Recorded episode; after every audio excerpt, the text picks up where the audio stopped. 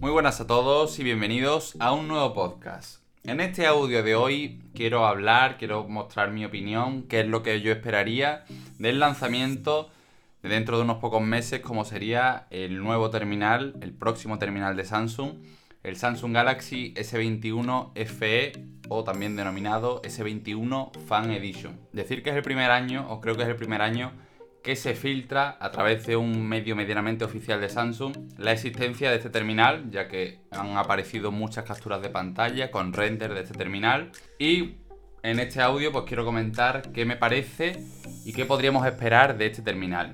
Para empezar, en el apartado estético, decir que por lo que he visto en todos los renders sobre este S21 FE, es prácticamente, por no decir, el apartado estético es el mismo que hemos visto en el S21, con el mismo acabado, tanto delantero como trasero. Tenemos un dispositivo que está bastante bien aprovechado, tenemos agujeritos centrados en pantalla y en la parte trasera tendríamos un dispositivo con unos colores que nos recuerdan mucho a este S21, unos colores no muy brillantes, es un color más bien apagado. Se ha filtrado en un color azul marino, más o menos, nos da la sensación por las imágenes de que puede ser, y seguramente por el precio, porque ya sabemos que los S21 FE vienen recortados en precio, por lo tanto esperamos que su construcción también sea en plástico, como en el S21 pequeño.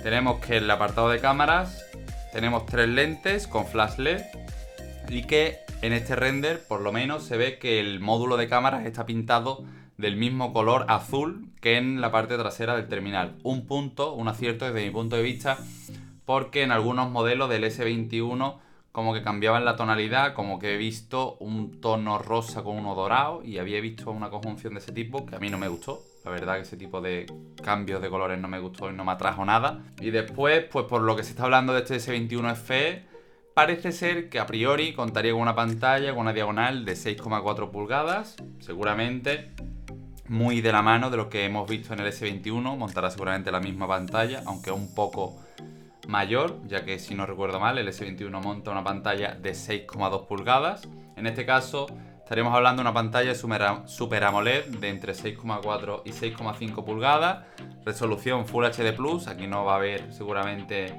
una resolución superior, sobre todo por el tema de los costes. Y parece ser que se ha afirmado que con esta pantalla Full HD y esta diagonal entre las 6,4 y 6,5 pulgadas, tendríamos tasa de refresco a 120 Hz. Eso sí, ninguno de los filtradores se ha aventurado a lanzar que esta tasa de refresco a 120 Hz sea adaptativa.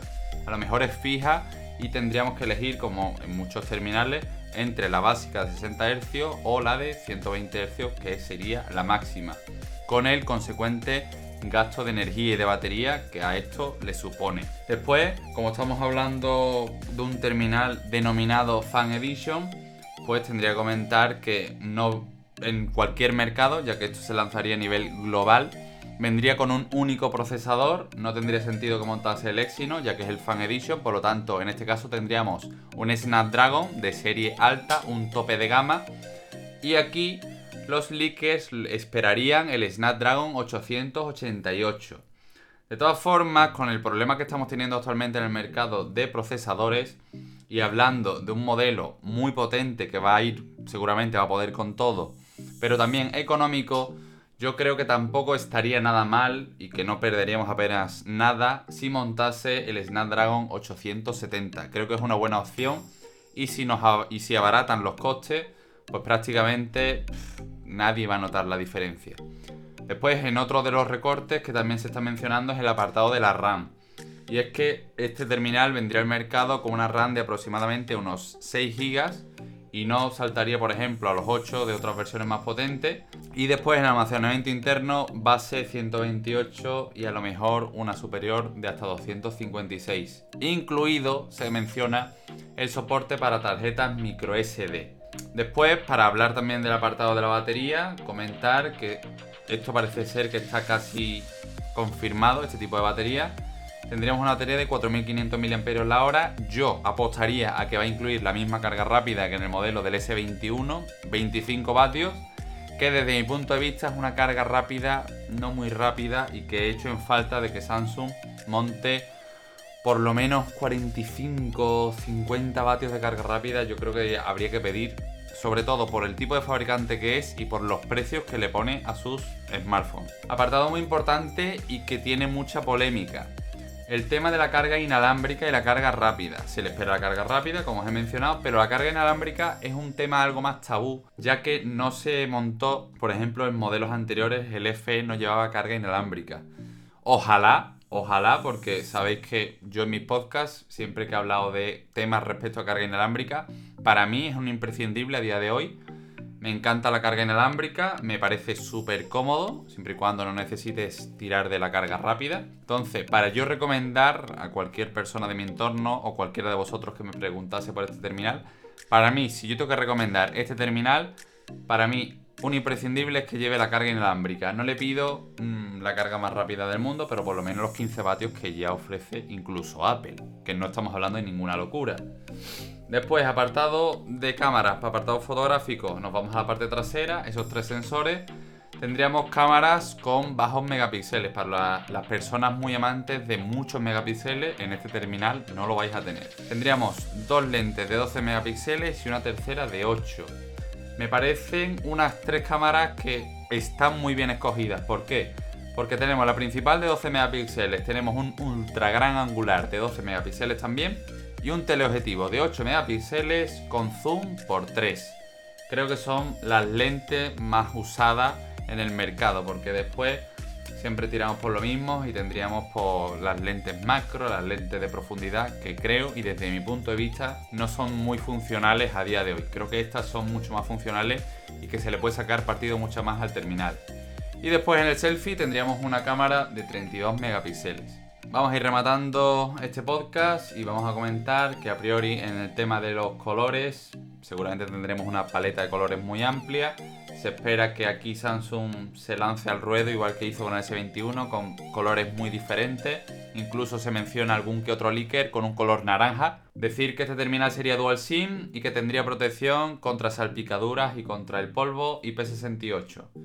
Y también, por supuesto, tenemos lector en pantalla con la conectividad HDR10 Plus. Y además la inclusión de esa tecnología, esa conectividad tan demandada en este 2021, que ya para mí todavía no tiene sentido porque no está todavía bien implementada, como es el 5G. Para ir cerrando, pues cuando más o menos esperamos verlo, pues yo creo que lo deberíamos de esperar más o menos sobre septiembre de este año. Y el precio, aquí todavía nadie se ha lanzado más o menos a dar una estimación.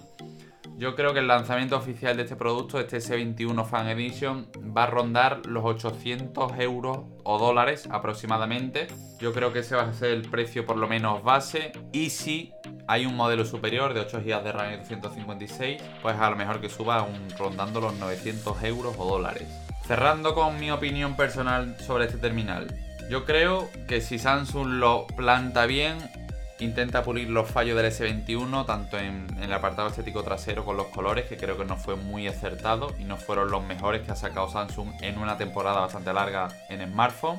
Si pulen los colores, si incluyen, por ejemplo, la carga inalámbrica, el procesador me da igual que monte 870, 888 va a ir sobrado. Y el precio, unos 800 dólares aproximadamente, con un apartado fotográfico bastante polivalente, yo creo que puede ser un terminal que se puede vender bastante bien.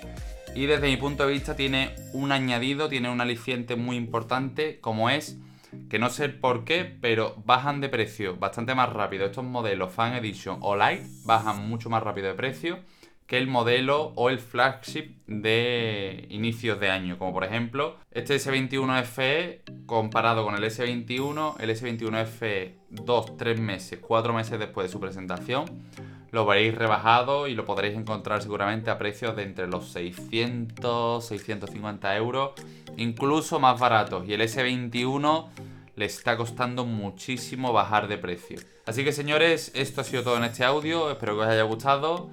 Espero que estéis ahí en el próximo audio. Un saludo para todos y nos vemos en el próximo podcast. Un saludo.